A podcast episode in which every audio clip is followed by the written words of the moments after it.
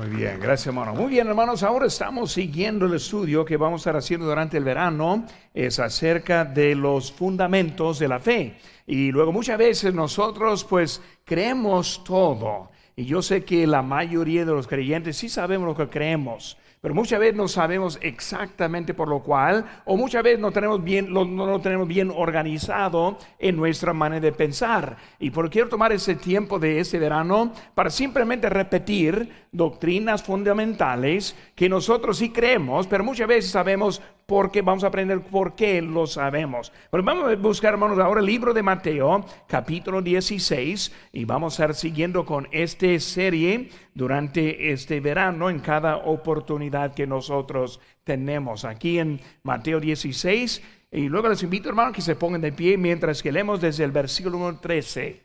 Mateo 16, versículo 13 dice, Viniendo Jesús a la región de Cesarea de Filipo, preguntó a su discípulo diciendo, ¿quién dicen los hombres que es el Hijo del Hombre?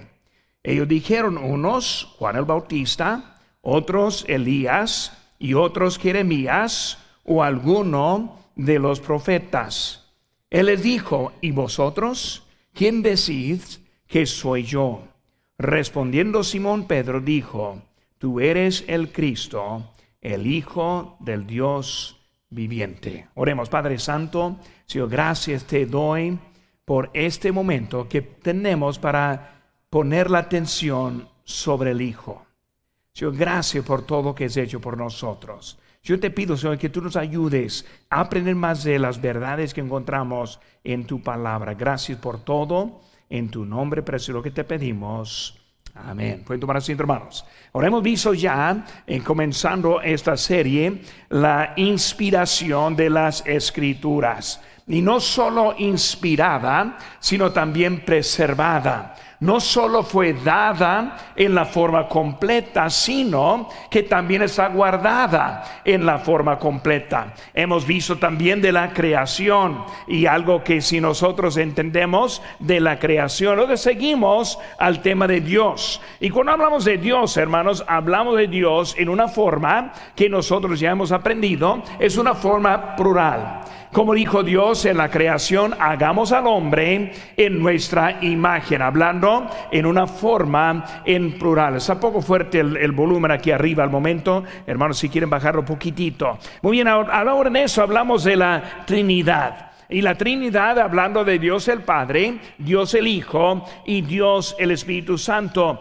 Y cuando pensamos en ese concepto de la Trinidad, entendemos que hay unos conceptos falsos hablando de la Trinidad. O sea que un concepto falso, ahora pueden subir un poquito hermanos, ya no me quitaron todo. Este, cuando hablamos del concepto este falso, uno es que Dios el Padre siendo el mayor. Como nosotros pensamos, el Padre es mayor al Hijo. Y muchas veces tenemos ese concepto entrando en la Trinidad. Por eso Dios no, el Padre no es ese mayor de edad o más importante que el Hijo. Vemos también que hablando de Dios, este, hablamos de que, que la palabra este, nos dice claramente quién es Dios. Dice el Salmo 92, antes que nacieran los montes y formase la tierra, el mundo, desde el siglo hasta el siglo, él es Dios. Ahora, hablando de Dios, hermanos, en eso vemos que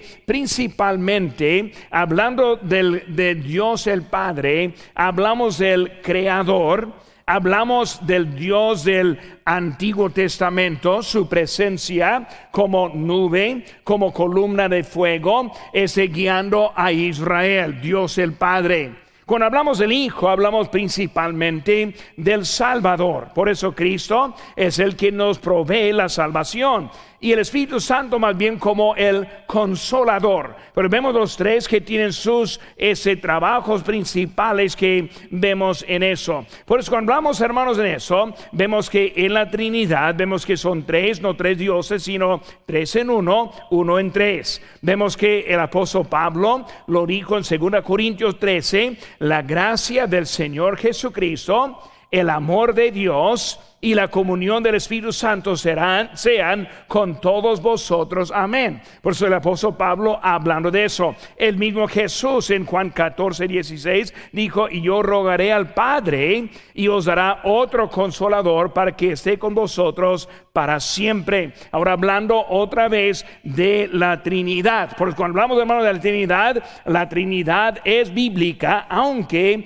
la mera palabra no es una palabra que se encuentra en la escritura, sino de lo que es en sí mismo. Por eso vamos a estar hablando ahora acerca de Jesucristo. Aquí tenemos nuestras notas que pueden seguir también ahora. Dios el Hijo. Dios el Hijo siendo Jesucristo. Pues vamos a ver, hermanos, ahora seis, este, seis aspectos acerca de Jesucristo. Número uno, vemos, número uno, la humanidad de Jesucristo. La humanidad de Jesucristo. Cuando hablamos de su humanidad, vemos que Cristo no fue 50% hombre y 50% Dios, sino que Él fue 100% hombre y 100% Dios. Por eso vemos que en sí mismo Él tuvo todos aspectos de su humanidad. Ahora, ¿por qué decimos eso? ¿Y cuáles son las este, declaraciones? En inciso A, vemos que la declaración de Jesús. La declaración de Jesús. El mismo Jesús habló de sí mismo también como hombre. Y lo vemos, hermano, primeramente en Juan 8:40 dice, pero ahora procuráis matarme a mí, hombre, que os he hablado la verdad, la cual he oído de Dios no hizo esto Abraham. Por eso él está diciendo que están queriendo matarle a él y él dice hombre. Jesucristo enseñando, enseñando en su humanidad.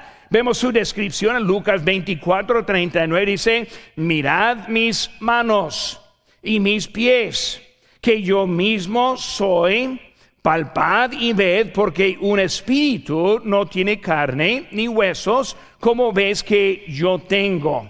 Ahora ya hablamos, aprendimos de Dios el Padre. Dios es espíritu. Pero vemos que Dios, hablando de Él, es espíritu. Ahora, espíritu no significa que no tiene forma porque nosotros sabemos en la creación, nosotros somos hechos en la imagen de Dios, aunque Dios es espíritu. Pero vemos que con Cristo está hablando de su humanidad. Ven mis manos, ven mis huesos, que así soy yo. Vemos también, hermanos, su este propósito en Filipenses 2.7. Dice que sino que se despojó a sí mismo tomando forma de siervo, hecho semejante a los hombres, y estando en la condición de hombre, se humilló a sí mismo, haciéndose obediente hasta la muerte y muerte de cruz. Cuando comenzó la humanidad de Jesucristo? Comenzó la humanidad de Jesucristo en el nacimiento virginal. En ese momento Él tomó la carne, Él tomó esa posición, Él se humilló y cambió este para siempre en ese hecho. Vamos a reconocer a Cristo por sus manos. Vamos a ver que Él así es en su cuerpo hoy en día. Pues hablando de Él, vemos que Él está hablando de su humanidad. Porque cuando hablamos de Jesucristo, primero la humanidad. Si se ve, vemos la debilidad. ¿Cómo sabemos que fue humano? Por la debilidad de su cuerpo. Ahora vamos rápidamente a ver algunas cositas. No voy solo a mencionar ese, los textos que lo encontramos, pero vemos que Cristo tuvo hambre en Mateo 4.2. Él tuvo sed en Juan 19.28. Él se cansó en Juan 4.6. Él durmió en Mateo 8.24. Se turbó en Juan 12.27. Una expresión ahí que se turbó.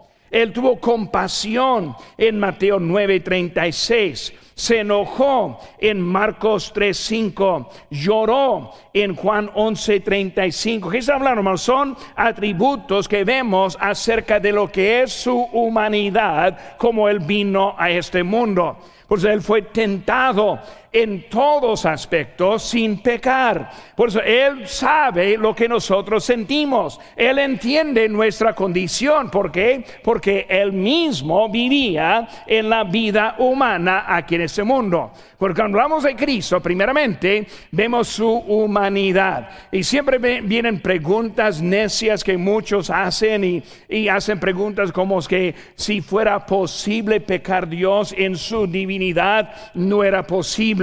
En su humanidad fue posible. Son cosas que no podemos este, explicar en la forma completa, pero si entendemos que Cristo fue tentado y como Dios nunca iba a pecar. Pues vemos primeramente su este, humanidad. Número dos, vemos este, el poder de Jesucristo. Ahora, no solo su humanidad, sino ahora su poder. Hay en versículo 18. Dice que, y yo también te digo que tú eres Pedro, y sobre esta roca, hablando de sí mismo, edificaré mi iglesia y las puertas del Hades no prevalecerán contra ella. Por eso vamos, hermanos, a hablar acerca de su poder. En su poder, en sí habemos nacido de una virgen. Pues hablando de su poder, ¿de dónde vino el poder de Dios? digo, el poder de Cristo. Vino su poder de su Padre su Padre siendo este Dios mismo. Por eso Dios es su Padre Dios. Mateo y Lucas, los dos nos dicen eso. Isaías, este, vemos en Isaías 7:14, dice, por tanto, el Señor mismo os dará señal, he aquí que la Virgen concebirá y dará a luz un hijo y llamará su nombre Emmanuel. Por si Isaías desde el Antiguo Testamento prediciendo acerca de Cristo como que él mismo tiene el poder, el poder de Dios en su nacimiento. Vemos también este, este su, su pregunta en Mateo 22, 42 dice, dice diciendo, ¿qué pensáis del Cristo? ¿De quién es hijo? Él hizo la pregunta, ¿quién está diciendo acerca de mí? Y luego su aclaración, vemos en versículo 17 de nuestro texto, entonces le respondió Jesús, bienaventurado eres Simón, hijo de Jonás, porque te lo reveló carne, ni no te reveló carne ni sangre, sino mi Padre que está en los cielos. Por eso vemos la aclaración, Dios en su poder en Jesucristo, nacido de una virgen, y número dos, vemos mostrado por su victoria. Vemos que Cristo nunca falló.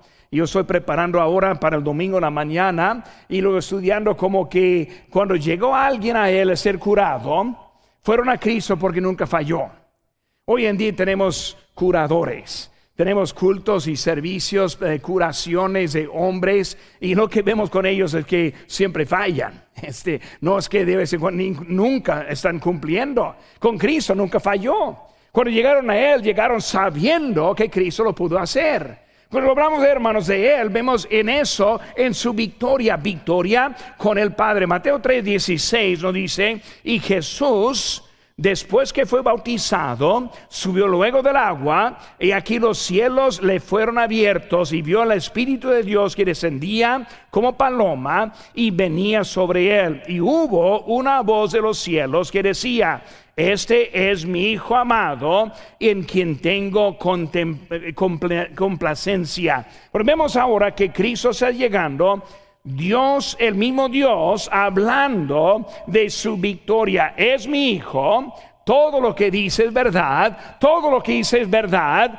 Él vino con propósito y su vida es divino en él. Por eso la victoria, la victoria en su milagro, como dije, nunca falló. Y sobre todo la victoria en su resurrección. Por nosotros pensando como él murió, fue sepultado y el tercer día resucitó. Número tres, hermanos, seguimos. Número tres, vemos ahora la salvación de Jesucristo. Ahí en, capítulo 16, versículo 21 de nuestro texto dice, desde entonces comenzó Jesús a declarar a sus discípulos que le era necesario ir a Jerusalén y padecer mucho de los ancianos y de los principales sacerdotes y los escribas. Por eso estamos hablando, hermanos, ahora es la salvación. Él vino con propósito. Y el propósito fue salvar de sus pecados, no los de él, sino los nuestros. Por eso, salvar de nuestros pecados. Cuando hablamos, hermano, de los pecados, Él vino para morir y salvar de los pecados de su pueblo. En Mateo 1.21 dice, dará luz un hijo, llamará su nombre Jesús, porque Él salvará a su pueblo de sus pecados. Cuando vino Cristo, Él vino a servir a lo suyo y lo suyo no le recibió. Cristo vino para salvar a su pueblo. Él vino como el Mesías. Él vino como el Salvador. Y luego ellos lo recibieron así como vino Él. Pero Él vino con el propósito de salvarles.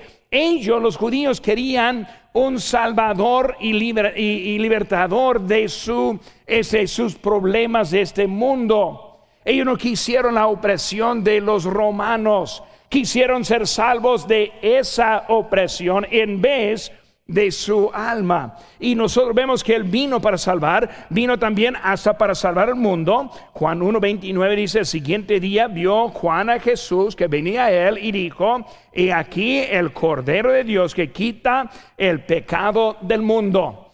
Es gracias a Dios que desde ese momento empezó la salvación a todo el mundo. Recordando al apóstol Pablo, como él fue misionero, este apóstol a los gentiles. Por eso, de su pueblo, del mundo, este de todos. También en Lucas 19, 10 dice, porque el Hijo del Hombre vino a buscar y a salvar a lo que se había perdido. Por eso este mundo está en necesidad, salvar de sus pecados. Ahora también, se ve, salvar permanentemente.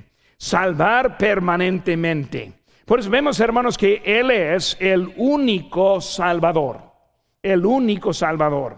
Él da vida eterna. Juan 10, 28. Yo les doy vida eterna y no perecerán jamás, ni nadie las arrebatará de mi mano. ¿Cuántos hay que batallan con el concepto de la seguridad del creyente? Hermanos, muy fácil en realidad para entender nosotros no pudimos hacer nada para ser salvo, ¿cómo podríamos hacer algo para mantener la salvación? Si Cristo me salvó en mis pecados, ¿cómo es que no me va a guardar en la condición que soy? Cristo es el quien salva, él, la obra es él 100%, yo no tengo nada que hacer con mi salvación. Por eso, salvación de él y luego es permanente dura para siempre. ¿Por qué? Porque no depende de mis obras, sino depende de sus obras. No depende de lo que yo hago, depende de lo que Él hizo. Porque yo no hice nada para comprarla, no puede ser nada ni para mantenerla. Y vemos, hermanos, en 1 Juan 5:13 dice, estas cosas os he escrito a vosotros que creéis en el nombre del Hijo de Dios para que sepáis que tenéis vida eterna y para que creáis en el nombre del Hijo de Dios. Desde que somos salvos permanentemente, podemos confiar en Él como el Salvador. Qué triste vivir la vida no sabiendo si es salvo o no es salvo. El mismo Dios nos ha dado muchos ejemplos. Un ejemplo es, somos este, hijos de Dios. Juan 3. Somos hijos de Dios. Qué triste sería para un niño que desobedece a su padre pensar que ya no tiene padre, ya no tiene hogar. Uno que es desobediente necesita arreglarse con su padre, pero es hijo. Eh, ¿Qué, triste sería llegar al hijo diciendo, papá, ¿tú eres mi papá hoy? No, pues que, que tiene la confianza que es su papá. Tenemos la confianza que es nuestro Dios, nuestro Padre, el Salvador que fue provisto por el Señor Jesucristo. Por eso, la salvación de Jesucristo, hablando de Él ahora, salvación viene por Jesucristo, porque Jesucristo es el Salvador. Jesucristo es el quien derramó su sangre. Jesucristo es el sacrificio. Ni otro, ni otro aspecto, ni otra persona, solo en Jesucristo. Número cuatro, hermanos. Vemos ahora el señorío de Jesucristo.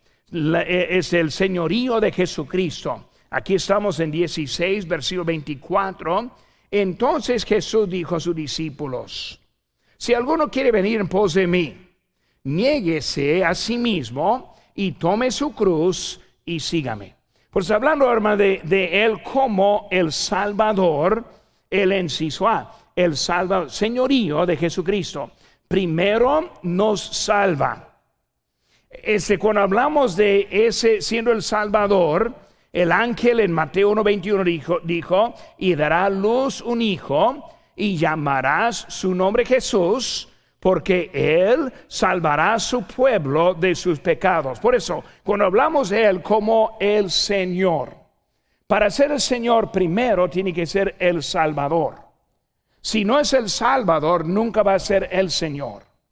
Nosotros podemos ser obedientes a Él menos que comenzamos con la salvación.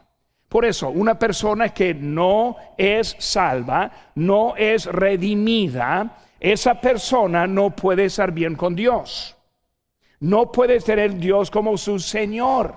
Por eso solo viene primero por la salvación. Primer aspecto para estar bien con Dios es la salvación. Por eso vemos, hermanos, este, el Salvador del mundo. En, en 1 Juan 4, 4 dice, nosotros hemos visto y testificamos que el Padre ha enviado al Hijo, ahora el Salvador del mundo, porque comienza como Salvador. Si ve, hermanos, vemos ahora el Señor. El Señor. Ahora, no podemos separar el Salvador del Señor. Muy bien, por eso quiero tratar ahora de juntar las dos palabras. Salvador es uno, Señor es otro, hablando de, quién es. Salvador, el, salva, Señor, el guía. Salvador, Él nos rescata, el Señor, Él nos manda. Pero vemos, hermanos, en nuestro texto que siempre queremos referir, en Romanos 19 dice, que si confesares con tu boca que Jesús es el que, es el Señor, y creyeres tu corazón que Dios levantó de muertos, serás salvo. ¿Cómo puede ser salvo y no tenerlo como el Señor. Si no es obediente a Él para salvación, ¿cómo es que va a tener esa salvación? Pues hermano, viene la salvación cuando nosotros obedecemos a Cristo en la salvación que ahora toma también nuestra vida. Cuando nosotros somos salvos, somos qué? Hijos de Dios. Hablando de hijos, hermanos, no, es ese, no hay una diferencia entre el hijo como el Salvador, hijo como el Señor, es lo mismo. Siendo hijo, tenemos una nueva relación. Siendo, siendo hijo, tenemos una nueva eh, este, manera de vivir tras de nuestro Señor. Yo le acepto como mi Salvador, también como mi Señor. Por eso yo no tengo la opción de recibirle como Salvador y luego hacer mi propia vida. Yo lo recibo como mi Salvador, es mi Señor. Ahora, hay madurez, hay crecimiento. Los que son salvos, la mayoría no saben mucho. Pero saben que, hermanos, cuando un hijo es nacido, no sabe mucho. Mi hija Ángela trajo su hijo Calem. Ese niño es un rebelde ni, le gusta con le cargo, ni me reconoce. E, es un bebecito. Un día va a aprender, pero no sabe el momento. Para pensar que ese niño va a portarse igual como su papá es ilógico. Por eso, hermanos, es igual. Un creyente comienza como un nuevo, un nuevo bebé en Cristo. No sabe mucho no es que no queremos hacer bien, sino que no sabemos. Ese Caleb no es como que decidió llegando, no voy a querer nada de mi, de mi abuelo. No, no dijo eso. No sabía. Ahora, él va a aprender. Por eso le damos lugar para aprender. Es igual en la vida cristiana. Una persona que salva, yo no espero que tenga toda la madurez. Su conducta tal vez no va a tener igual como, como, como la nuestra.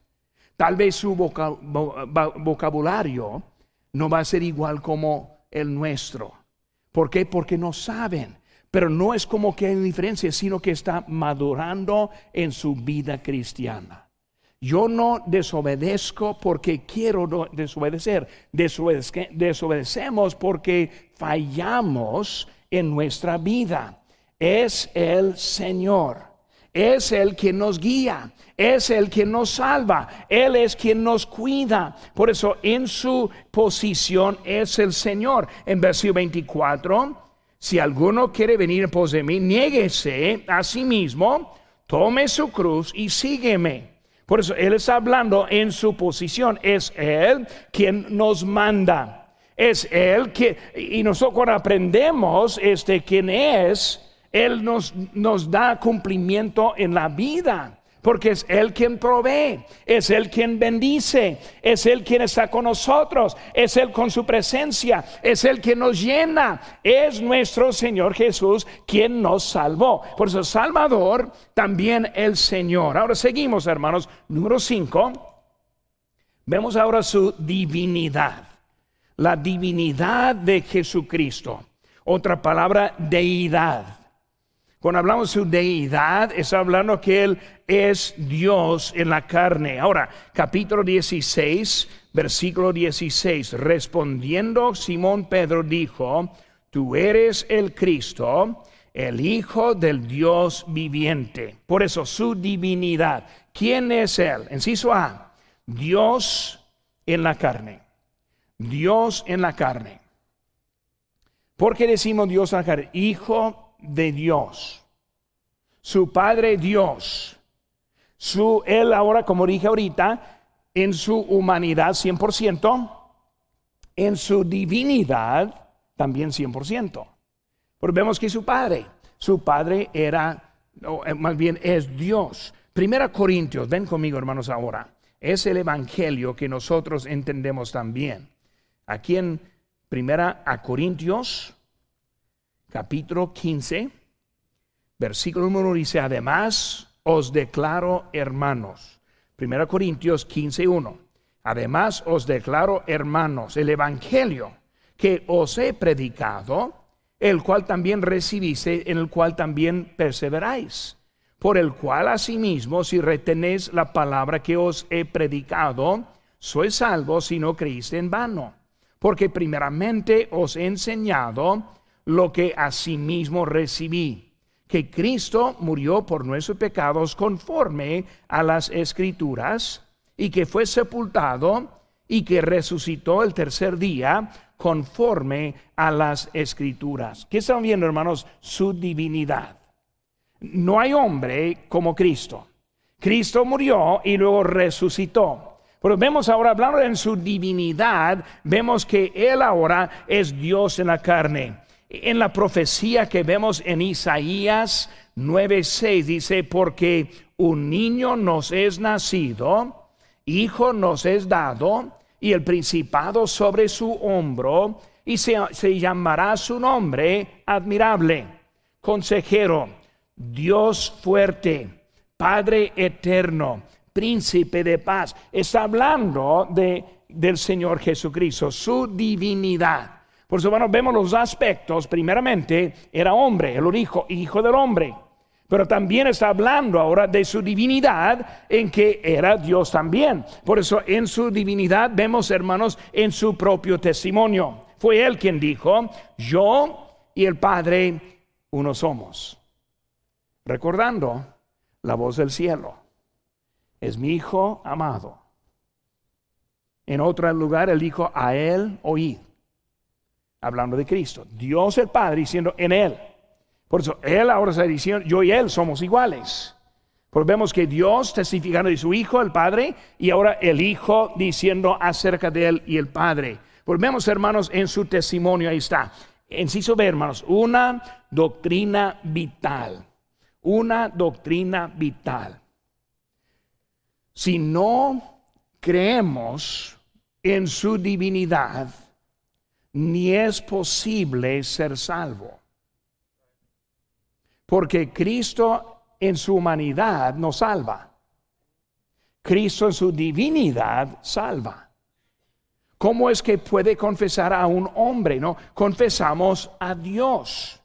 Por eso lo vemos, hermanos, en el testimonio de Tomás, recordando Tomás, quien dudó, quien dijo, menos que este pongo, meto mi dedo en sus manos el hoyo que había, eh, no voy a creer. Por eso en Juan 20 y 28 dice, entonces Tomás respondió y le dijo, Señor mío y Dios mío. Por eso él quien pensó no era posible. No es posible Cristo resucitado de la muerte. No lo voy a creer. Y ahora está diciendo, Dios mío. Por lo vio en su divinidad. Lo, vio como Dios en la carne. El testimonio también de Juan, en Juan 20 y 30 dice, hizo además Jesús muchas otras señales en presencia de sus discípulos, las cuales no están escritos en este libro. Pero estas se han escrito para que creáis que Jesús es el Cristo, el Hijo de Dios, para que creyendo tengáis vida en su nombre. ¿Saben lo que está diciendo, hermanos?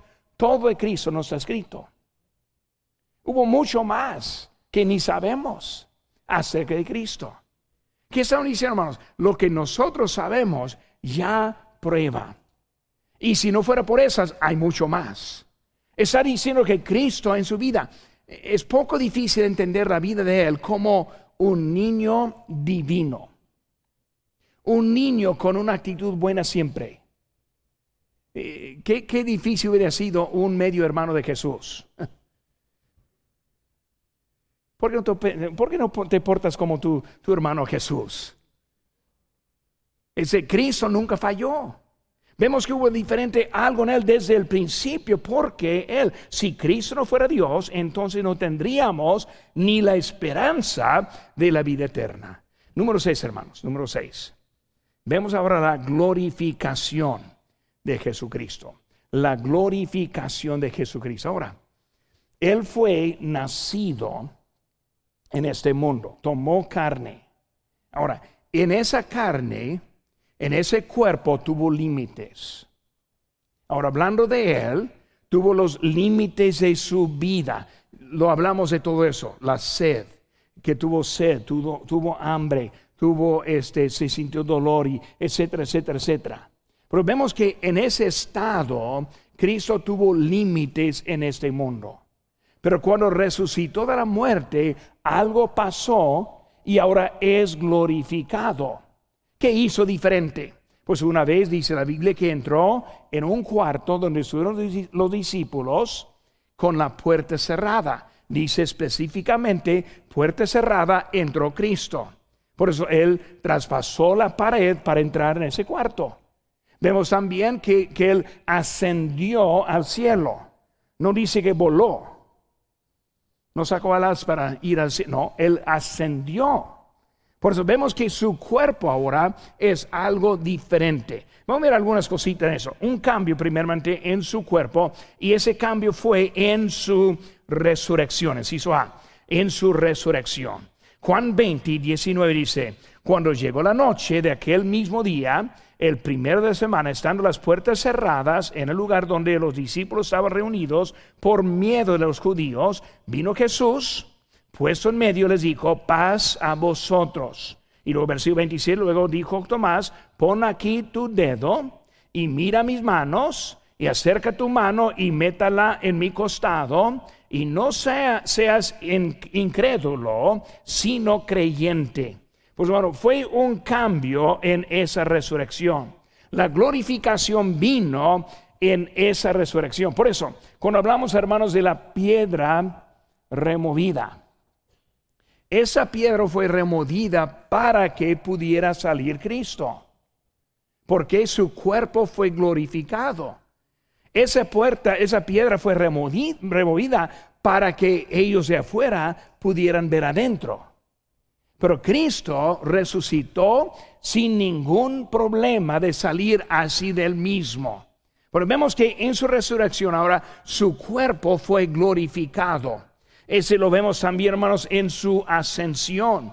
En Hechos 1.9 dice, habiendo dicho estas cosas, viendo ellos, fue alzado y le recibió una nube que os, le, ocultó de sus ojos.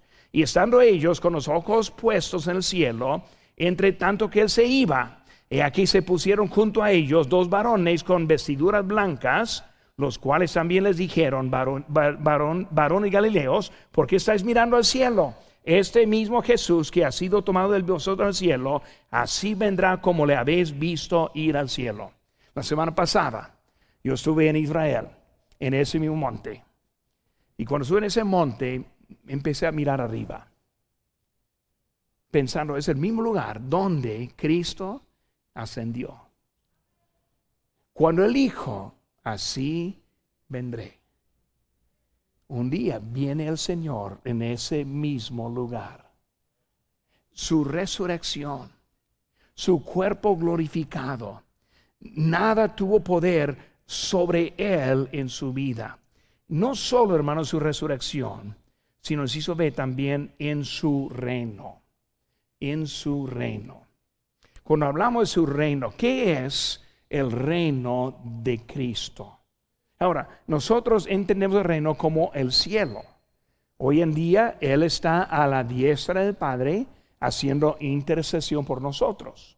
Un día Él va a tomar el libro. Un día Él va a sentarse sobre el trono. Él va a ser la luz de nosotros, literalmente. El sol no va a necesitar necesidad de, sol, Él va a ser la luz. Hablando de Él en su lugar glorificado. Recordando, con Moisés, cuando anduvo con Dios, salió con su cara resplandeciente por la luz, por la presencia de Dios. Por eso vemos que es Él ahora glorificado. Por eso cuando hablamos del cielo, es el lugar. Pero hermano, no es el único lugar. El otro lugar es nuestro corazón, nuestra vida. Tenemos la presencia de Dios en nuestra vida. Cada mañana, hermanos, deben levantarse con un deseo, pasar un tiempo con Cristo, con Dios, su reino, leyendo su palabra, orando, Señor, buenos días, me estoy despertando, quiero estar contigo, aquí está tu reino, tu reino. Por eso tenemos esa presencia con Él ahora. No tenemos que esperar hasta que estemos allá. Nuestro Salvador Jesucristo hizo todo eso posible en nuestras vidas. La siguiente lección va a ser del Espíritu Santo, va a ver su obra también. Pero Dios el Padre, pero también Dios el Hijo. Un día vamos a pasar toda la eternidad con nuestro Salvador. Muchas veces piensa la, gente piensa cuando llega al cielo voy a ver a mi mamá, mi abuela, mi X. En realidad es Cristo quien vamos a ver. Nuestro Salvador. Cuando Juan fue al cielo, fue impresionado por Dios quien estuvo allí. Nuestro Salvador, que quiere compartir la eternidad con nosotros, sus hijos. ¿Qué su rostro, hermanos? rostros inclinados, ojos cerrados.